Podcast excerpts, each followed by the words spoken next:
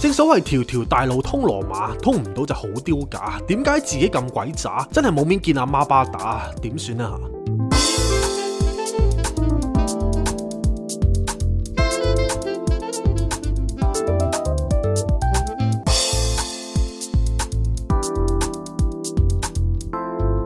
Not a romantic story. Cindy, Jason。歡迎大家嚟到不浪漫故事第啱六季第四集，唔啱先講完第幾季第幾集，我轉頭就即刻唔記得咗。緊要啦，你連 Cindy 係邊個都唔記得你有時 咁啊係，好小事啫。 唔係我老婆啊嘛，我知啊。係啦，咁歡迎大家繼續收聽啦，我係你哋嘅節目主持人 Cindy，我側邊有。 Jason 大家好啊，咁大家呢排係咪心情好似我哋咁好呢？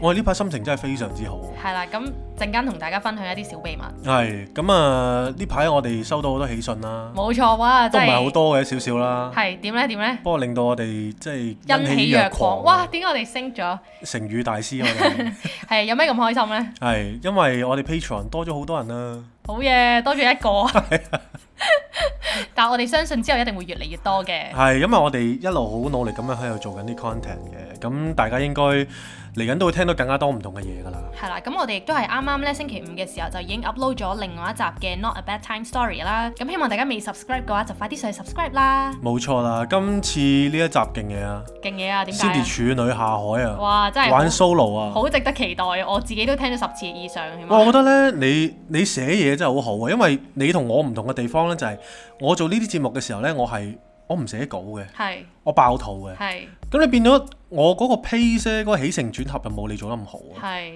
係啊，即係你即係你係天才啊嘛？因為你打天才。唔係啊，我就係唔得哦啊，即係我我發現係一個好嘅影響，咁我就要慢慢進步咯。你就我要向你學習啊，哇！真係有 J 框大神咁樣同我講，我都真係唔知點好。但係你要學下我把聲咯，不過學唔到嘅天生嘅呢啲。咁咁啊係係，呢啊個我都認同嘅。係啊，我把聲好嘢啊，係啦，話說啦，我哋最近就忙於養生啦，係因為我哋養生養心啦，係啦，咁誒點解咧？就係、因為我哋發現年紀大咧，機器開始壞啦。係例如我哋有啲好明顯嘅轉變，例如我哋睇嘢隻眼咧係好蒙嘅，係咁而家咧係可能望住前面嗰啲路牌係會有三四三四塊咁樣，三隻眼燈咁樣啦，睇到係啦即係本身咧好眼燈嘅，突然之間，咦點解蒙鳩晒咁 樣？唔係因為咧，我細個嗰陣時候咧，我係 check 過我隻眼嘅。係咁佢話去到唔知誒、中午啊就會停㗎啦嘛。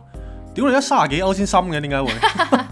因為你而家成日打機嘛。唔係成日打機，可能我成日瞓喺度睇電話。哦，係係係，我都係啊，啊咁我隻眼係好奇怪嘅，係即係我係左眼係誒、近視講緊二百幾三百度啦，係跟住右眼係遠視三百幾度哇嘅，點搞啊再加散散光咁樣嘅。獨眼龍喎、你 要跟住所以我揞住左邊嘅眼咧，我右邊係睇到遠嘢啦係。我揞住右邊嘅眼咧，我左邊係睇到近嘢嘅。跟住之後咧，誒、嗰、個驗眼師同我講，佢就話：喂，你個腦咧可能有啲問題啊。 佢話佢唔識去調節用邊隻眼啊。咁變咗咧，有陣時候咧，我以前咧就要誒、即係以前有試過一一排係要戴眼鏡。係咁戴眼鏡嗰陣時候咧，佢就會調節咗咧。跟住我睇嘢睇得太清楚啦，係跟住我戴咗兩日我就冇再戴啦。點解咧？你覺得朦朧先係美朦咁樣？朧先靚啊，我覺得。係啊，有時我都覺啊，但係個問題而家蒙得滯啊！ 而家真係蒙得滯啊！呢排係即係見到好多好多浮光掠影咁樣咯。係啊，咁大家都知道咧，我好中意留意啲天使數字噶嘛。係咁呢排實在係留意唔到啊，因唔為係留啲意得車太多啊，應該係嘛？嚟唔係嚟啊去都不停重疊呢啲字唔。係啊，係我啲車牌啊，睇嘅都睇唔到啊。 係成日譬如誒八八八啦，我睇到二維，但係近啲發現咦原來係六八八咁樣啦。 係，同埋我係即係我個人咧係永遠都唔會帶到 con 嘅，哦，點解咧？哦因為我好驚咯。我我以為係因為你隻眼太 細。唔係，即係一嚟啦，第二第二嚟咧，你係知道我滴眼水嗰陣時候咧，哦，係我啊。樣係黐撚晒線噶唔嘛係。你係眯埋咗隻眼叫我滴咯， 我係快啲啊擘大唔到隻眼俾人滴眼水跟㗎，住我叫你，我真係唔得㗎我。話你喂擘大隻眼啦，我點啊？跟住你話我擘大咗啦，啊但係其實係緊閉噶啦， 唔知點算喂，。鄭中基嗰首咩咩緊閉雙眼啊嘛。跟住你叫我照滴，我話點搞啊？點入啊？你話誒、滴照滴啦，滴喺面，佢會慢慢喺啲罅度滲入去嘅。哦我真係真係搞唔掂啊！我真係唔得啊！但係你又好中意滴眼藥水喎。我唔中意滴眼藥水，眼痛咪滴眼水眼藥水啊，大佬啊！哦但係我係可以喺水底擘大眼嘅， 哦，但我唔知點解我係完全唔可以滴眼水嗰陣時候擘大眼咯。明白。係係啦，咁我哋呢排做咗啲咩養生活動呢？首先我哋就去咗一個叫誒 flotation 啦，係咁就係一個浮潛嘅 experience 嚟嘅。 flotation 係啦係啦，係我讀咗咩啊？ flotation 大家知啦，由 A B C 教路係唔同啲噶啦。係咁我哋咧就去咗誒、呃做呢個漂浮啦。咁佢如果大家唔知係咩嘅話，其實佢就係一個類似太空艙嘅物體。咁佢入邊咧就有誒啲、水嘅，咁所以入邊咧就有呃唔知好似五千 kg 嘅瀉鹽。 係我唔知有冇講錯啲卸藥定卸鹽啊？瀉瀉鹽。係咁咧佢就好似做到一個死海嗰個效果，就係、可以令到你咧係無重漂浮起上嚟。咪佢好誇張嘅，佢話唔知成成噸鹽喺入邊嘅。係啦係啦係啦，咁佢呢啲係對誒、呃我哋個誒 immune system 啊，或者係我哋嘅皮膚啊，或者係我哋放鬆啊，幫助誒、呃改善失眠都好有效嘅。係好舒服嘅，其實成個 experience 咧就係呢一入到去啦，咁啊你會嘆杯茶、嘆杯水先嘅，嗯跟住之後你入到去個倉入邊啦，咁自己沖個涼啦，沖完涼就走入去個倉個太空倉入邊咧就 float 一個鐘，嗯嗯咁入邊呢個狀態好奇怪嘅，誒、我係形容我會形容咧好似一個靈魂出竅嘅狀態啊！嗯，即係佢係半夢半醒，但係自己咧可能好似瞓着咗嘅時候咧，突然之間又會擲醒嘅喎，嗯擲醒得嚟咧，突然之間我又好似完全無即係無我嘅狀態咁樣，係啊係，所以個感覺係幾過癮嘅。嗯跟住我哋今晚又去咯，係啦係啦，好緊張。咁所以我哋就真係好緊張啦。咁呢件事亦都令到我哋好興奮啦，係，令到我哋平凡嘅人生終於有翻啲期待啊。冇錯，咁跟住另外一樣嘢，我哋嘗試咗嘅就係、大家都誒、呃如果有誒、呃印象啦，我哋之前就提過一塊誒、呃晶片嘅，係咁個晶片就係幫我哋調節我哋嘅頻率啦。咁我哋咧就誒而家兩個人都各自有一塊晶片嚟護身，咁但係呢個都唔夠啦，咁我哋就 去咗嘗試佢哋嘅晶片大型儀器咁樣啦。係咁佢入邊咧就係有過萬塊晶片嚟射 Q 住我哋嘅，係咁就令到我哋咧喺誒坐喺個倉入邊就誒、呃、類似係 hea 廿五分鐘咁樣啦係。咁佢就會幫我哋去調節我哋嘅身體嘅頻率咁樣。係咁咧，但係最特別嘅地方就係我哋去做機之前咧，佢就會誒、呃有部儀器咧去 check 我哋身體嗰啲微微血管嘅一啲狀態啦。係，咁框 Sir 個血管真係異於常人啦，啊同我一隻同我隻眼一樣啦，緊閉雙眼咯。 即係咧我見唔到，即係因為我睇到 Cindy 咧嗰啲血係喺個鏡入邊係喐嘅，係啦，係不停流動嘅，係嘅啦，。但我見到屌點解我啲血管都塞鳩晒咁樣，完全佢唔喐嘅 喎，我唔見到佢任何喐動咯。佢係咁話死啦死啦，點解我唔喐嘅我啲血咁樣？咁然後咧誒誒個專業人士就話：，唉唔係唔係，誒放心有喐嘅，不過喐得慢啲啫，同埋唔係咁清晰啫，你啲血管咁樣啦係。咁就話唔緊要嘅，即係你而家有你見到你個身體狀況，就更加可以令到你注意啲啦。唔係一切謎底已經解開咗啦。係即係之前我咪成日都好怕凍係嘅，係就因為其實我心臟咧我自己發覺啦，其實係唔係太好嘅，係，因為佢係跳得好慢啦嗯，同埋我啲氣血係比較差我。係中醫都係話你氣血差同埋我嘅，啲上壓同埋下壓都下壓啦，都比正常人低好多，係係係啦，即係我已經係低於個指標嘅，係啦。咁即係所唔好以見我肥屍大隻啦係，但係其實我係好虛嘅，咁咁所以咧，我哋喺嗰個機嘅時候咧，其實透過阿 J 坤嘅嗰啲血管狀態，其實都睇到呢一啲好吻合咯，同之前中醫講嗰冇啲。錯係啦，啦，咁跟住我哋就順勢就去做呢啲儀器啦啊小。心求證啊，求係啦證到個答案，咁佢就有前後對比嘅，即係你做嗰啲儀器之前咧，你就 check 一 check 睇你微絲血管嘅狀態，跟住做完之後又再 check 一 check 啦。咁好彩做完之後咧，J 框啲血終於喐翻啦， 係即係我哋起碼會睇到啲血管現翻啲啦。係，咁同埋啲同埋血真終係於有少少流動嘅狀態咯。係啦，咁所以咧呢一個都幾正嘅 experience 嚟嘅。跟住我問佢啦，我唔知係咪 flow 得多啦，flow 到啲血管都 flow 埋，即係靜止咗，佢唔撚喐咯， 好搞笑。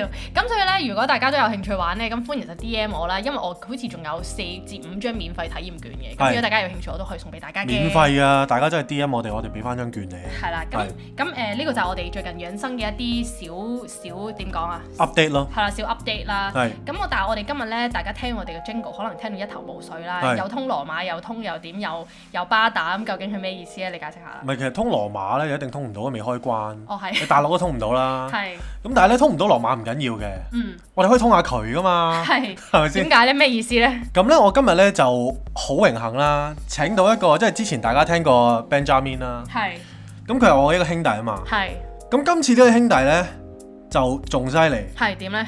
佢係底褲都可以交換着嘅，你同佢，係啦，笠埋喺個頭度都冇所謂 嘅，係啊，你笠佢一條。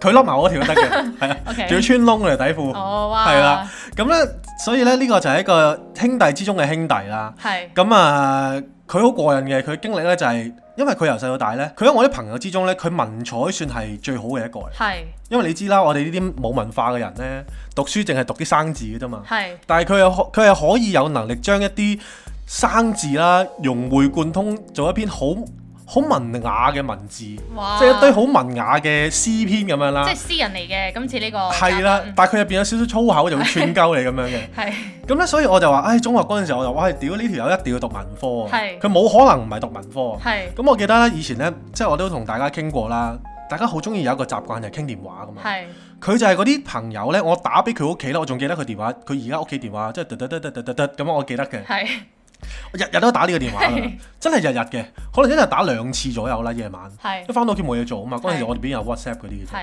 咁如果我打電話咧，有陣時佢聽到之後咧，跟住佢阿媽就會好燥啦。喂，邊個揾佢啊？佢話：誒、我係阿朱啊，因為佢叫我阿朱啊。係等等啦，咁樣跟住佢話邊個揾你啊？咁樣跟住之後佢就會聽電話啦。跟住阿蘇永遠佢聽電話第一句咧，佢唔係好似平時啲人咁樣啊，hello 咁樣嘅，係佢喂，即係佢一定係好好老粗嘅喂咁樣嘅。咁但係我又俾佢喂得好開心嘅喎，係咁所以每日咧我哋有陣時候咧就會晾住電話喺度啦，我就唔出聲嘅。係完全唔出聲，咁大家可能一路傾下功課啊，講下啲鳩嘢啊咁 樣，咁咪無無聊聊過咗一晚啊。咁所以呢個朋友呢，係我人生之中一個好重要嘅一個位置嘅一個朋友。哇最佳位置喎真係係啦，咁佢就叫阿蘇，咁我哋而家請佢出嚟啦。好 Hello，大家好啊，各位聽眾，我係係啊啦，阿 Jason 嘅中學同學，我叫阿蘇啊。 係啊， 首先澄清翻先，嗰條底褲咧應該着咗幾日先笠落去個頭 度嘅。嚇真係笠過㗎，唔係，佢話着多幾日真係真係窿鳩晒 啲味。佢我哋上完體育堂喎，唔係因為嗰陣時候呢，即係講緊男校啦係，哇！一入到去體育室咧，因為我哋我哋讀有噶嘛。係啊，冇錯，男哇！我哋嗰嗰陣時候呢，喺個好似一個囚室咁樣啊嘅體育衫、體育室換衫嗰陣時候呢，鐵絲網噶嘛，間隔噶，我哋係啊鐵窗邊緣咁係樣啊，冇喎。錯，哇，跟住咧打完波啦，哇！大家啲你知啦，有啲同學啲味啊比較痕啊嘛，係哇！一換衫 真係真係同你通屎渠有冇有冇啲咩分別咧？誒香啲嘅，香啲係啊，冇錯，絲佢就臭噶啦。係啊，咁有啲香汗淋漓啲噶嘛，係咪啊哇香港啲林嘢嚟呢一個字我都係今日第一次聽，係啊，你應該聽到好多文采嘢㗎係啦。嗱，好明咁今啊日係啦，咁今日咧我哋就唔係專注講屎屎尿尿嘅。係咁咧，但係佢嘅工種咧，的確係掂好多呢一方面嘅嘢嘅。係咁佢自從揀錯咗科，讀咗理科之後咧，跟住你就去咗讀咩嗯咧？我就做咗從事咗物業管理呢一行啦，係做咗幾多年啊？誒呃都大概有十年噶啦。 十年。係啊，咁中間就經歷好多風風雨雨啦， 係啊，所以一子錯滿盤皆落手，冇 辦法。唉以前呢就想玩人，入咗呢行啊，日日俾人玩，點樣俾人玩法 呢？哇！俾啲客啊，俾啲老細啊。當然啦，就唔係性交易嗰啲要求啦，梗係啊言語上啊，要你做啲乜嘢啊，誒、乜都有啊，乜都有等我再同大家講啊，係啊。咁你轉咗幾多份工呢？ 我轉咗幾份工啊，喺呢行其實轉咗三份工啦，而家轉轉接接又翻返去舊公司啦。咁我又啲誒、呃公司都係誒、呃比較大型啲嘅，咁係大型啲嘅自然啲客就會濕鳩啲噶 啦，係咩？係梗係啦，多要求啊嘛，公司多要求啊，係咪先？啲客自然更更加多要求，係係啊，佢有冇啲咩要求呢？即係令你完全接受唔到或者嘅，係即係呢十年嚟講，你有冇最深刻嘅一啲回憶咧？一啲係事件咧？定係你想，定係你想慢慢鋪下鋪下路先講到最精警嘅講位？下先啦，日日都咁深刻，有冇寫日記嘅習慣啊？唔使寫喺個腦 度，係啊，跟住呢，誒、即係點解佢記憶咁好呢？因為嗰陣時候其實佢係好叻讀中文同埋誒歷史嘅。哦，我記得佢呢兩科係超勁嘅，嗰陣時你咪成日都攞好高分嘅。誒、又唔係好高嘅，全級第一二咁樣啦。都真係幾高喎。係啊，所以佢係好勁喂，嘅。咁點解你嗰陣時要讀理科咧？明明你中文咁好，即係你文科。喂，因為咧，我哋間學校理科係出名過文科好多嘅。如果佢讀文科咧，同我一班嘅，咁啊撲街㗎啦，真係。同埋都係始終細個都係聽阿爸阿媽講啦，係即係阿爸阿媽都覺得你商科同理科出路一定好過文科啦。係、哦係啊咁事實上係咪咧？事實上而家我媽咪日屌 我咯，係嘛？相信阿 J 都聽過我媽噶啦，係啊，係啊，佢阿媽好堅嘅，即係佢屋企人係容許佢講粗口嘅。係咁所以其實即係佢阿爸阿媽係真係好勁嘅。咁有一次咧，咁我記得講一句粗口咧，係佢佢爸爸教曉我嘅。係點咁佢咧？有一次佢話：喂屌，誒、即係佢要剪翅啊！剪翅你真係好撚懶嘅，佢 話你真係你真係屙尿懶拎撚啊！佢話， 但係真係好鬼貼切嘅喎。錯啦，J 再正經啲就係話你懶懶到跌柒都唔識執啊，都真真係幾 難喎，跌咗都唔執。咁當然呢啲唔係事實啦，我亦都未跌過。所以咧，即係我自己覺得咧，如果大家有小朋友啦係，你真係要容許佢講下粗口啊。係呢啲精髓咧，即係因為我屋企人又唔俾我講粗口咁嘛，係，咁變咗其實我嘅文化修養咧係比阿蘇咧係弱好多唔嘅。係你同佢都有得匹配啊？唔係啊，一講到嗰啲位咧，要要到肉，但係要言簡意賅咧，哦一定係阿蘇勁我。咁啊係。係啊，我嗰啲老粗嚟嘅啫嘛。 咁咁阿阿蘇而家呢一個誒、呃 experience 其實都對大家有一個好好嘅提示啦，就係係做嘢永遠做自己擅長嘅嘢，係唔好隨波逐流，係唔好聽阿媽 講， 冇錯，做翻自己啊！係啦，聽做翻自住阿媽己。講咪，而家日日俾客屌咯，俾客屌屌到慣噶啦。咁啊阿蘇，我哋頭先講咗佢而家做緊物管啦，係咁我哋就即刻入戲肉咯。我哋講下佢啲經歷啊，不如我哋由最簡單嘅一單嘢經歷先啦。係咯，最簡單，會講人先好唔好啊？好我講人先啦，人先咧，誒、哦，真係有動物嘅之後係唔唔係動物，係屎嗰啲咯。好我人人方面啊，啊話説上上年啊，係十月二十四號，我哋我哋做呢行我哋文職嚟噶嘛，屌雖然話係濕鳩經理啫，但係都係文職，都係早放嘅。係咁呢，我翻八點零鐘翻到去，咁呢，有有個住客就打嚟咯喎，喂，八點零鐘邊撚嗰度轉轉天花啊，好撚嘈喎，咁冇辦法啦，同事未翻到，我自己濕鳩經理都要上去跟㗎啦，係上到去跟住揾啦，揾下揾下，揾到中間某一層係撳鐘嗰啲嘢係揾到嗰個啦，一撳鐘先諗到撲街啦，原來嗰個係癲佬嚟嘅，係佢係打開門嗰刻我先醒起。哦，即係佢佢出名係知呢個單位係佢有啲問題，即係佢露面，你先醒起，係係啊，因為佢成日報警嘅，話人哋有噪音。係咁咁呢，開門呢，就佢阿媽開門嘅。佢一打開話：阿蘇生，早晨。我話：喂早晨啊，咩事啊？我話：你有冇聽到啲噪音啊？有啊，我仔喺度轉天花嘛。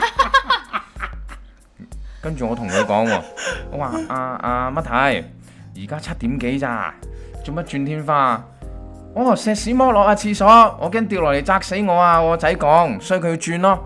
咁我入去睇啦，係係仆街啦，癲佬嚟嘅，因為佢成日投訴呢，樓上呢有噪音，係係啦，即係家居噪音一定有㗎啦，係即係行路聲嗰啲，咁我好中意投訴嘅。跟住一入到去，見到佢個仔拎住個電鑽 喺個廁所轉個天花，係我入到去話：阿乜生，唔好意思啊，而家朝頭早七點幾唔係佢咋。真係轉上去嘅，真係轉㗎轉穿嘅唔唔係轉穿，因為佢石屎剝落，係經常去轉個誒、呃天花啫。但佢會唔會補翻嘅之後？嗱，重點嚟啦，佢話我轉完我會補翻佢嘅， 係我驚整砸跌落嚟砸到我媽。跟住我入去啦，我話唔好啊，阿乜生，你咁樣轉呢會嘈到其他人㗎。我明知嘈到其他人㗎，得唔得啊？我話就係唔得咯。咁唔好嘅喎、即係大家睦鄰㗎嘛，我哋要係咪係先？樓上樓下，我哋一定要避免呢個情況㗎喎、佢就話啦，上面條撲街，我理撚得佢。佢真係咁講嘅係，啊，佢哋積怨好深㗎啦，其實就哦咁，但係你你知噪音嘅問題係好難解決㗎係啦。係咁我入到去啦，咁我勸佢落翻嚟啦。咁當時佢手上咧係攞住個電鑽咧，就係轉個天花嘅。係係咁佢好聽話嘅喎，攞翻嚟嘅喎。係落翻嚟之後咧，咁其實我唔高啦，我同阿 J 差唔多高。係咁嗰條撲街咧， 就其實可能得個一米五到嘅啫，係好瘦削嘅。係啱啱咪睇佢精神狀態，應該係啱啱飲醉酒。係係，但係佢有酗酒嘅習慣嘅，有嘅，有 OK，宇宙習慣， OK，係啦。咁落到嚟之後點樣呢？佢就話咯：你乜名啊？你你你公司邊個啊？我抄低你資料打去投訴你。我話誒阿乜生，點解要投訴我啊？你啊善闖民居啊！我話嚇善闖民居，我話你阿媽俾我入嚟嘅喎。 佢話我唔理我阿媽啦，跟住我冇理佢啦，跟住我再轉話題啦，我就話可唔可以唔好轉啊？ 我我唔轉天花唔通轉你啊？當下呢，其實我都係沙冧噶啦，我話唔，誒、我哋都係啦，即係朝頭早七八點唔好做呢啲嘢啦，我哋木輪啦，跟住當一刻呢，佢就冇理我啦，係然後佢就懟咗轉埋嚟啦，即係行住你，行啊，係撳喐咗個轉噶，轉埋嚟噶嘛。懟住你條頸啊！冇咁又冇嘅，唔係好近嘅因為佢向上隊嘅，哦係啦。好啦，跟住佢佢阿媽出嚟咯喎，我佢話阿仔唔好啊咁 樣喎，我話喂多謝你話乜太你救我喎，佢話佢哋好撚廢㗎，算啦，佢幫唔到手㗎，算啦。咁當一刻我梗係即想係佢話你好撚廢，係佢話管理處好撚廢㗎，幫唔到手㗎 啦，你你唔好搞人哋啦，人哋都係打份工好辛苦㗎。咁係我即刻梗係多謝佢啦係啊，係啊，多謝你阿乜太，你體諒我哋。跟住佢個仔話：我理撚得佢啊，我有俾管理費㗎嘛，啊係咁小事啊都要理我，有冇搞錯啊？我轉自己屋企啫嘛。係咁但係你轉屋企產生嘅噪音都會影響人㗎嘛。啱啊，係啊，咁變相從而呢，冇計啦，我哋我哋嘅角色真係個好卑微嘅角色。係從而呢，我都係不斷係同佢講話，哎呀，盡量木輪啦，唔好影響到大家啦。咁但係你知啦，啲人得一就想二㗎啦，係係咪先？咁又要投訴又要咩咯？咁我點樣全身而退呢？就係、唉，扮死狗啦！佢話：，誒、哎即既然你阿媽都話我廢啦，我梗係認啦。係、啊，我好好廢㗎，咁我有道歉啦，道歉角色。我心諗就係喂，屌你快撚啲放我走啦！ 唉，我快啲放落翻去啦。佢又唔係喎，擾攘一輪喎、又話我廢啦，係咪先？又話你你哋乜都做唔到嘅，啊，我自己喺屋企做私人嘢又唔得，你理多我咁多啫。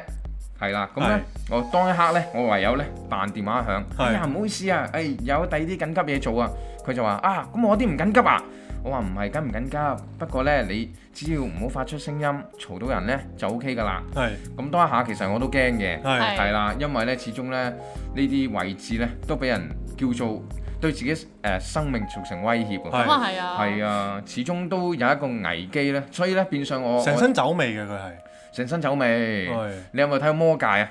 冇睇我冇睇冇，魔戒入邊有咩隻咩咕嚕嘅物體嘅老獸，其實咧就可以形容係咁樣嘅。係咁當然啦，我做出嚟當然要保持我哋嘅專 業啦，係咪先？都有俾人恰㗎啦，屌！係咁其實嗰一刻內心我係想即係執低佢嘅，係係好老實。咁但係冇計啦，即係係始終都係呢啲危險嘢咯，所以都係奉勸大家見到黐線佬有得走就好走啦。係係啊係。哇呢啲真係係其實真係好驚啊！我即係諗我都做唔到啊呢啲，呢一個即係我覺得聽完阿蘇講佢嗰啲物管嘅經驗係咧，其實真係唔係個個人都適合做呢一份工咯。一定唔得啊啦。我覺得我一定做唔到咯。係做呢行我諗都個心都要，即係你要好好投入先做到咯。如果唔係誒點樣講啊，都壓力好大啊，係咯啊壓力好大。咁但係唔多唔少，我都我都講過啦。正如開頭講，其實我都做咗十年，咁都叫做捱過去啦，係係啦。咁但係你既然揀得呢條路嘅，你唯有唯有繼續做㗎咋。而家轉行都做唔到啲乜嘢啦，同埋叫做喺 Covid 呢段時間咧，都叫做比較穩定咯。係嗯係。係啊，其實咧，誒、我有一次好深刻嘅，就係、有一次誒，唔、記得咗係咪颱風啊，十號颱風啊嗰陣，上年啊。誒前年誒山竹山竹山竹，跟住咧嗰陣時候咧，其實誒、阿蘇啦，咁就應該係喺柴灣嗰邊當更係嘛？冇錯冇錯冇錯。跟住佢喺啲工廈嗰度啦，哇！跟住嗰陣時一即係大家都知道山竹幾撚癲㗎啦，係係。即係打到啲誒嗰啲誒誒洗衣機啦玻璃啊都打晒轉㗎係嘛。啊係。咁佢就喺嗰邊啊，因為柴灣嗰邊咧係向海嘅，咁啲風應該係癲到爆再勁啦。啲即係大家有睇過杏花村嗰啲片咧，就類似嗰啲咁嘅狀態咧，應該嗯 even worse 係嘛？差過，因為差過因為我當時呢，喺嗰個工廈當值，因為我哋其實我哋颱風呢，我哋做下主管嚟要翻去當值嘅。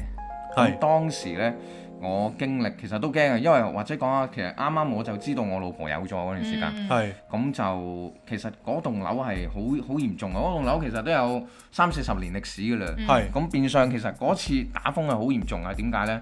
係閘打爛啦，我係親眼見到呢啲水位最高係可以去到我嘅心口嘅。哇！咁都幾咁驚但喎。係啊，但係我就上咗樓層嘅，係但係你都係 feel 到呢成棟嘢喐啦，哇！係啊，即係唔係單棟樓嘅搖喎，係成棟可能佢講緊一層係係有成兩三萬尺喎，佢你都感覺到佢搖喎。哇！嗯係啊，咁、變相呢啲係即係特別嘅經歷咯。係，咁嗰次其實我我自己好擔心，始終始終自己老友啦。咁我耐唔耐，譬如我未瞓，我都會打俾佢問嗯下。係係。其實佢嗰種工種呢，係最危險嘅時候，你先要走出嚟噶嘛，係啊，冇錯啊。即係調轉噶嘛。平時平常啲人翻工可能啊，你朝九晚五或者係 even 可能你有陣時 OT 啦。咁但係你喺最唔安全嘅情況，例如打風啊，你係可以翻屋企噶嘛。係但阿蘇永遠就喺呢啲情況嗰度呢，係要先要走出嚟噶嘛。冇錯，係嘅，即係你你可以話係最危險嘅，我哋要出去做啦。但係當然自己遇着咯，咁都係啲經歷嚟嘅。但係係啊人工會唔會高啲呢？喺呢啲時候，或者即係你份工種其實對比起其他工會唔會係反而係高少少嘅？因為咁即係叫高危工作啦，又唔會咯，只不過係個穩定咯，穩定嗯係咯，即係好好好似而家呢個 Covid 呢個時候，我哋都唔會話有裁員啊，反而更加需要你啦。係咁當然啦，人工都可以話有調升嘅，係係咯，嗯係。除咗講呢樣嘢之外呢，咁啊蘇應該仲有一啲嘢去爆啊。頭先就係講啲即係我話留翻啲最精彩嘅喺最尾啦。係咁就係、你好似有啲經歷係爆嘢喎，係嘛？爆嘢，哇，爆嘢啊，成日都爆嘅喎。係咁我技工又試過啦，我自己又試過啦。係咁我講下我技工先啦，因為我技工嗰次爆完之後就即係抑鬱完係之後冇做嘅。係。話説有驚得次滯有次就哦技工就係你，即係你公司嘅其中一個技誒、工，我嗰個大廈附屬嗰個技工咯。係咁話説有次塞佢啊，係咁哇咁嗰條屎喉好 撚粗啊，十二寸喎、咁。咁又係一樓直落地下啦，咁塞咗，咁我哋技工好用嘅，咁點樣用法啦？啊，睇睇邊度塞啦咁樣，係咁啊攞啲工具鑿撚開佢啊，諗住鑿。咁當時你知咧，而家誒我哋嘅意識就可能成日要戴口罩啊，係係嗰陣當時冇嘅，因為都幾年前啊。係咁啊一鑿條口咧，就顏射啊，哇！顏射顏射，大家知道屎喉喎，係俾屎射喎，係佢係食晒啊！啊，因為你通常你第一個反應一射出嚟啊，係啦，好似係先 咁樣啊咁啊牙大個口噶啦， 跟住就真係食撚晒。咁點算呢？點算？咁咪叫佢喂攞翻嚟先，攞翻嚟先咯。我哋唔可以點樣攞但係翻你係嚟之後。目擊呢件事啊？我就唔係目擊嘅，係係呢件事我唔係目擊，係啊，係反而係我其他同事目擊到。跟住好之震後撼喎真係好震撼。發惡夢喎，會唔會咧？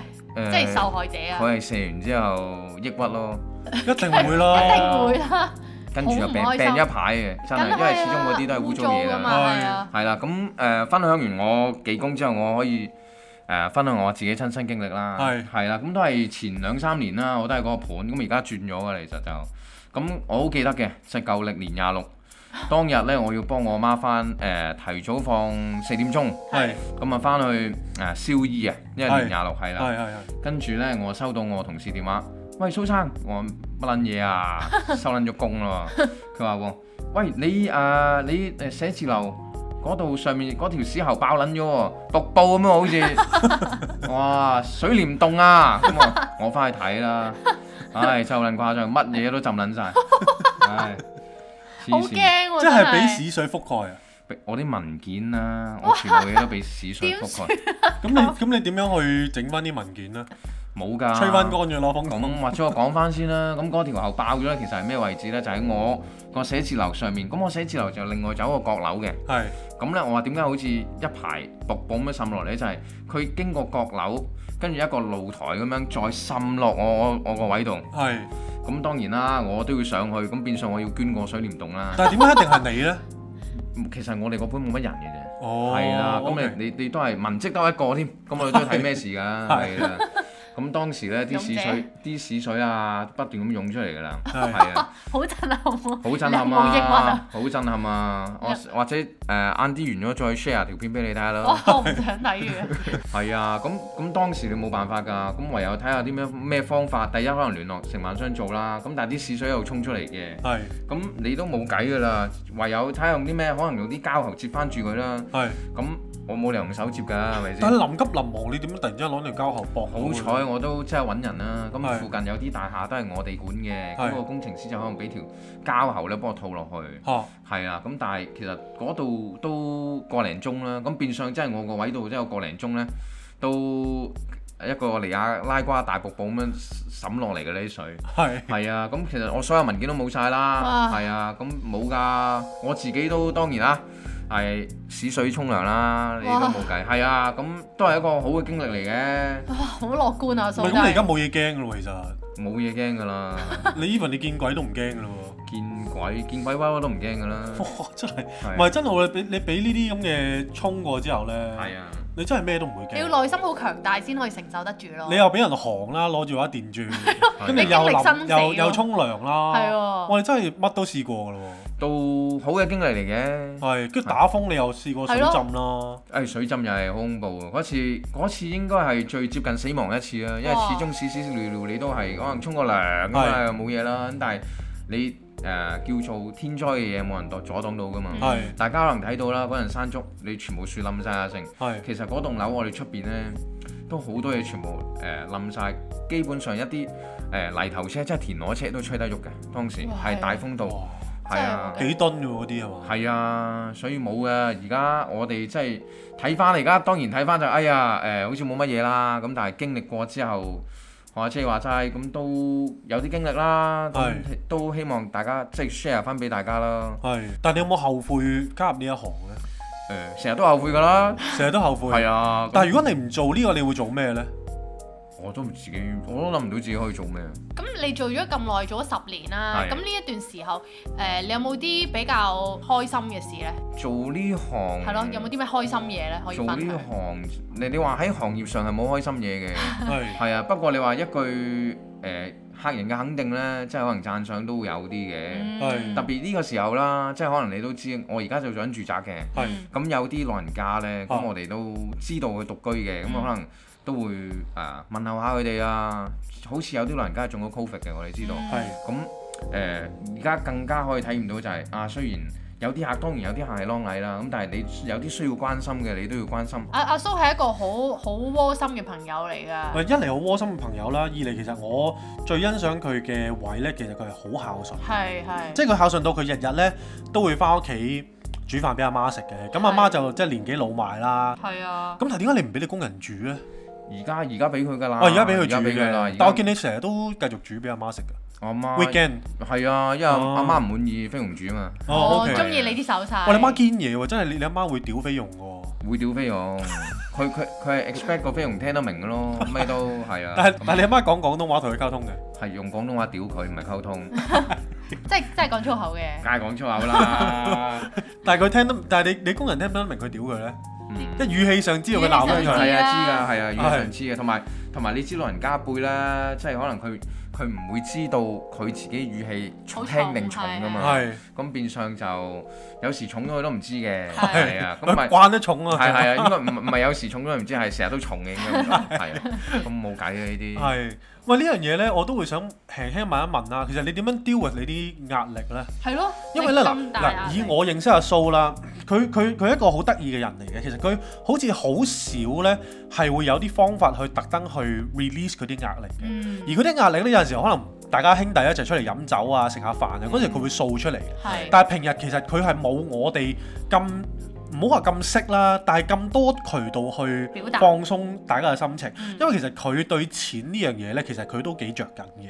咁可能因為佢有女啦，又有個屋企又要養啦，咁所以其實佢對呢樣嘢一着緊嘅時候，有陣時候佢可能忘卻咗佢自己需要 relax 啊，或者 de-stress 呢啲咁我覺樣得好嘅大壓力。情況嘅。咁成，所以我就想問下，當你去到呢啲壓力爆煲嘅時候，你會點樣處理呢？我處理就唔去處理咯，唔去處理，唔去處理就係、係啊，由佢咯，即係始終我誒、呃都係慣咗嘅，因為去到一個位你自己會釋懷嘅，唔知點解哦係啊，咁誒亦都可以咁講，你話可能啊點樣去咁大壓力，因為其實壓力都係自來來自自己對自己有要求嘅，嗯係咁。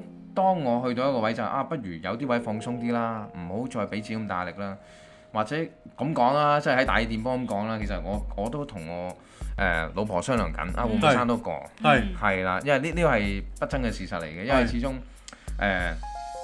誒屋企都係我自己努力嘅動力啦。係咁無形之中亦都會有相應，一定會有壓力。係係咁但係呢種壓力都有正同負噶啦。係咁我就係希望呢種正壓力呢，大過個負壓力。阿 J 都講得啱嘅，錢係即係對我嚟講，我而家呢係比較着緊啲啦。係因為始終誒、呃我都係想個小朋友嗯係好啲發展啦。咁係。究竟我一個誒、呃一個好嘅 planning 去點樣 plan？可能啊，如果真係生多個小朋友，咁而家呢個小朋友如果誒、呃、鬆動嘅，即係唔生多個呢，可能就誒、呃可以讀私校啦。咁係要生多個就唔係咁諗啦，啊，可能用翻學券制咁啊，讀翻啲免費嘅學校。係係，係啦，咁就變相都好多考慮咯，係即係係啦。絕對會啊！係啊，所以就呢方面就話你話壓力佢點樣 deal with 咧，就真係冇㗎。喂，其實真係唔係個個得㗎呢種能嗯力。係，我覺得即係譬如有好多嘢，好似 even 我哋咁樣咁垃圾啦，嗯我哋需要好多嘢令到我哋去覺得係 distress 咗㗎嘛。但係當一個人係，因為我覺得阿蘇係好 tough 嘅，佢人本身係好 tough 嘅。係咁變咗佢佢處理呢啲壓力嘅時候呢，有陣時候佢會同我可能誒、呃吹水啊 WhatsApp 吹吹兩句，佢又冇嗰件事嘅。嗯係咁佢又會即係佢人係比較正面嘅，咁所以其實我覺得呢樣嘢呢，佢都一個即係俾我一個好好學習嘅榜樣。好堅毅咯。係啊係啊係啊，其實都唔係嘅，即係我我覺得就即係叫做 friend 方面啦，或者係係老四方面，都係大家互相學習啦，係大家都有大家唔不足嘅地方。係咁我哋點樣去啊喺唔同嘅 friend 啊誒嘅層面上去學到佢啲嘢呢？咁我哋都係呢呢個係一個好好好嘅一課嚟嘅。係，我覺得朋友之間呢係好緊要坦誠啦。係咁所以其實我同阿阿蘇啊，即係 even 阿 Ben 啊，或者係 even 我哋，總之我哋有幾個兄弟咧，嗯其實我哋係無所不談嘅。係咁但係好得意，我哋入邊咧，其實每個人都有一個好 particular 嘅性格，係真係好好鮮明嘅，係即係冇冇啲偏埋一邊嘅人係，即係有一有一啲好偏激嘅，有啲就可能啊比較好似阿蘇咁比較 tough，比較正面，比較有係文采嘅。我呢啲係比較燥，但係燥得嚟咧，我有凝聚力嘅，我自己覺得我自己。係但係阿 Ben 咧就係一個好 critical 嘅人，係咁變咗每個人喺呢個圈子入邊咧，其實係擔當住一啲唔同嘅角色。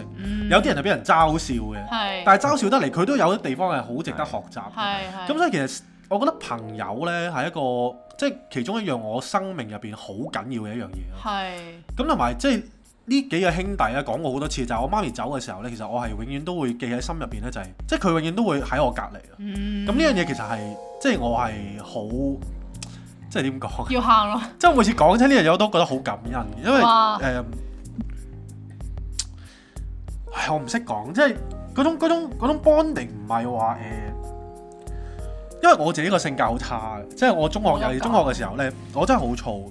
咁其實我中學嘅同學咧係吞咗我好多嘅脾氣啦，係咁但係佢仍然喺我最失意嘅時候咧，佢都仍然都會誒呃喺、我隔離去扶持我嘅。咁所以誒誒、呃所以我係即係我呢一世咧，我都會覺得呢一班兄弟，就算佢哋有即係有時候喺啲 group 入邊咧，都會有啲拗撬啊，或者點樣，意意見不合咁樣啦。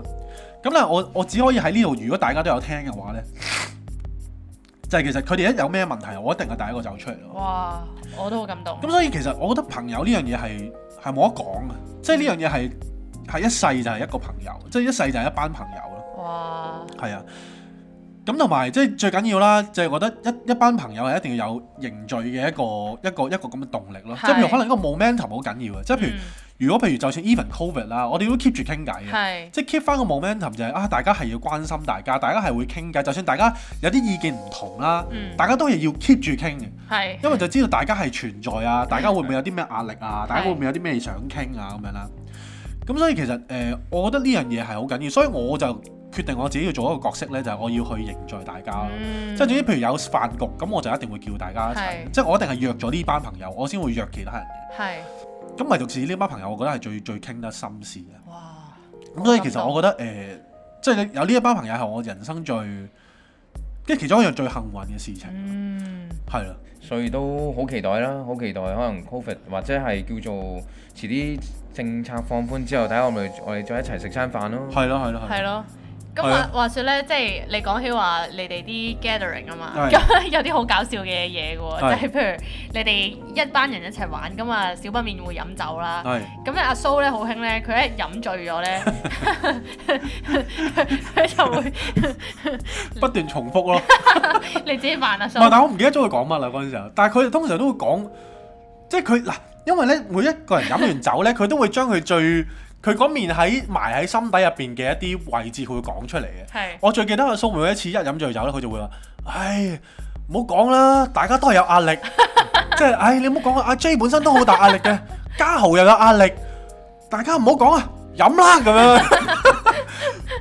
咁所以其實即係每一個人咧飲完酒就係佢將佢自己心底裏面一啲最大壓力嘅嘅畫面係 show 出嚟，係冇錯，係啊，但係我哋誒、呃叫做飲嗰、個，通常都係懟嗰個嘅啫。係咯，即係永遠啲朋友都有啲下把位噶嘛。 其實我係好想邀請到阿何律師上嚟嘅。啊因為何律，另外何律師咧，佢一個完全係不折不扣嘅世界仔啊！如果講社得會小混混係你，即係你唔好覺得我係踩緊佢，其實我係讚緊佢，係即係佢又好識喺唔同嘅情況用唔同嘅方法去處理問題啊！哇，呢個 flexibility 我係完全冇可能學到嘅，係我係諗任何喺 group 入邊任何一個人都冇佢咁 flexible，哇，同埋佢嘅人係我自己覺得啦係幾豁達嘅。係即係佢 at least 佢唔會成日都記住啲仇啊或者點樣，佢每次你你屌完佢啦，佢就會認衰仔嘅。好大方嘅，大方嗯嘅，大方嘅。但係我中學嗰陣時候，其實我同佢就即係唔係特別 friend 嘅。嗯咁、所以其實，唉，我就係話，即係上一集我都有講過啦，就係、永遠你你唔知道你你將來會遇翻啲咩朋友，係你係亦都唔知道你誒、係會誒誒同翻咩朋友去做翻，即係有啲結怨嘅人都會做翻朋友。係咁就係咁樣，即係唔好得罪人咯。我自己覺得就啱，咁所以就係要每一次都要尊重翻朋友咯。而家我哋做翻 best friend 咧，其實我係一個好開心嘅事情，嗯而佢亦都一個好多故事嘅人啦，咁樣咯，其實講開尊重呢，係咁你同佢都，我哋細個都有啲小插曲嘅，係係啊，哦火鍋界嗰、係啦，啊個火鍋界啦， 火鍋界 Will Smith 同埋阿 Chris Rock 啊。咁話說當時呢，誒、阿迪達大家唔知知唔知咧，就係而家嗰個、呃、阿仙奴個領隊，領隊嚟嘅。係咁當時佢踢緊愛華頓，係阿仙奴係一隊足球隊啦。如嗯果大 in case 大家唔知，咁當時我哋就打邊爐啦，細個啊 Form Five、Form Six 嗰陣。係咁當時我哋都好中意去打邊爐嘅，係聚埋一堆。咁當時一誒、呃打邊爐啊，加睇波啦，唔使講係。咁當時就睇緊啦，睇緊嘅途中呢，就大家討論下討論場波啊，係究竟嗰個係咪亞迪達呢？係即係而家阿仙奴嘅領隊啦。係咁啊喺度拗喎，就係 阿呢位何律師同阿阿 J 喺度拗啦。咁拗拗得咁兩拗之後呢，大家起火 啦，起火咁啊傾多兩。但係就拗嗰個係咪阿迪達，冇錯，就咁簡單啫。係啦。咁係當時阿 J 都講佢自己燥噶啦。咁其實佢佢真係細個人 仲燥。我細個真係好係啊燥，咁啊講多兩講咧，兜巴煎 埋佢啦。㗎，喂好大力煎埋佢。 係啊，你暴力狂嚟喎，係啊，咁煎完啊啊何律師都係紅着臉咯，都冇辦法煎出。啊但係邊個啱咧？咁咁梗係我錯 啦，即係你點樣動手都係錯。唔係啊，我即係大個最後真係最係後係邊個咧？我都唔記得啦。總之總之啊，何律師就下把位啦。哇！你快同請阿何律師上嚟同佢道喂，歉有我我我啦。每一次我譬如我飲完酒啦，我我我一我一我一 hand tips 咧，我都會同佢講對唔住嘅，咁佢有冇接唔接受？咁冇。嘢㗎，即係佢人就冇嘢嘅。但係佢佢誒嗰陣時係走醒定係佢？我走醒嘅走醒，哦唔係即其係實咧，好佢老實講啦，何律師係冇一次係走醒嘅， 即係佢次次都係都係笠住水啦，同埋佢每一次都係最飲醉嗰條友嚟嘅，係但係把聲係最大嘅，係即係話屌我千杯不醉啊嗰啲咧，係就永遠就係何律師嚟嘅，知嘅喂，真係快啲請阿何律師上嚟。係啊，佢話佢人生嘅古仔係真係多到可以出即係書多不勝數啊！咁啊，喂，今集就非常之豐富啦，係冇錯。咁啊，我哋原本係有個題目俾呢一個呢一集嘅，冇錯，咁我哋咧就諗咗一個名啦，就叫做粒粒皆辛苦，係行行皆辛酸冇錯啦。嘅物管篇。係啦，咁啊，其實我哋嚟緊咧都希望可以請多啲唔同職業嘅人咧，咁啊去講下佢哋喺職場上面嘅一辛啲酸苦與樂啦，嗯係啊即係唔好淨係講唔開心啦，係啊講下啲開心啦。不過開心可能講緊十個 percent 到啦，咁係 多，唔係通可常能一你個 percent。唔係咁你做嗰行屌嗰行噶嘛，永遠都係咁㗎嘛。咁啊係，咁係啦啊，係。即係等於我做設計，我話俾你聽好辛苦，你都唔知我講幾辛苦啊！佢話你都係坐喺部電腦度做啫，咁但我咬唔出汁嗰陣時候，到時要 deadline 你都交唔到噶嘛。係係咁呢啲壓力其實唔係個個都明噶嘛。係咁所以就係咯，我哋一路籌備下啦，即係希望再再俾多啲內容大家啦。係啊咁啦。都係嗰句啦，希望就係大家可以多啲 subscribe 我哋嘅 Patreon 啦。係啦，大家就算唔 subscribe 咧，都繼續聽我哋係啦，啊睇我哋 YouTube 啦。咁冇我錯啦哋決定每一集都要洗大家腦嘅。係，唔係因為因為其實咧呢一樣我學阿潘少聰嘅。係潘少聰每一次，因為佢嗰嗰個嗰個 tricky 位咧，就係佢俾你睇三分一集嘅啫。係咁其餘嗰三分二咧，其實佢就唔俾你睇㗎啦，係你要俾錢先睇嘅。係咁啊，每一次就話喂，其實好簡單嘅啫，其實你 subscribe 我哋嘅 channel 咧，其實你哋有得睇埋落去嘅。佢話包你唔會後悔啊，包你冇遺憾啊。冇錯啦，我自己覺得，如果你係希望生活到嗰度咧，就多點趣啦，多點歡笑。係 subscribe 我哋嘅 patron 咧，就冇有冇有錯噶啦。冇錯啦。係啦，咁啊，今日好多謝阿蘇啦， OK，多謝兩位邀請。係啊，佢又搞喊我啦，係啊，唔係其實哇我搞喊我自己 啫，我乜都賴人嘅其實 J。關流馬尿啊，咁就唉，真係冇搞啊呢啲。 係啊，一請啲兄弟上嚟，我話爆嘢㗎啦，唉，真係搞唔掂。係咯，喂，咁啊，多謝阿蘇，好多謝阿晒蘇好，多謝晒多謝 Cindy，多謝多謝大家。誒，多謝大家。多謝兩位多謝我多謝我自己，好啦，喂，仲有我哋最尾咧係有一個誒叫傳統啦，係我哋係咁先啦，拜拜啦，係要快速講嘅。係啦，咁阿蘇就要希望佢響應下啦，哦好，係咁先啦，拜拜。係咁先啦，啊拜拜。拜拜。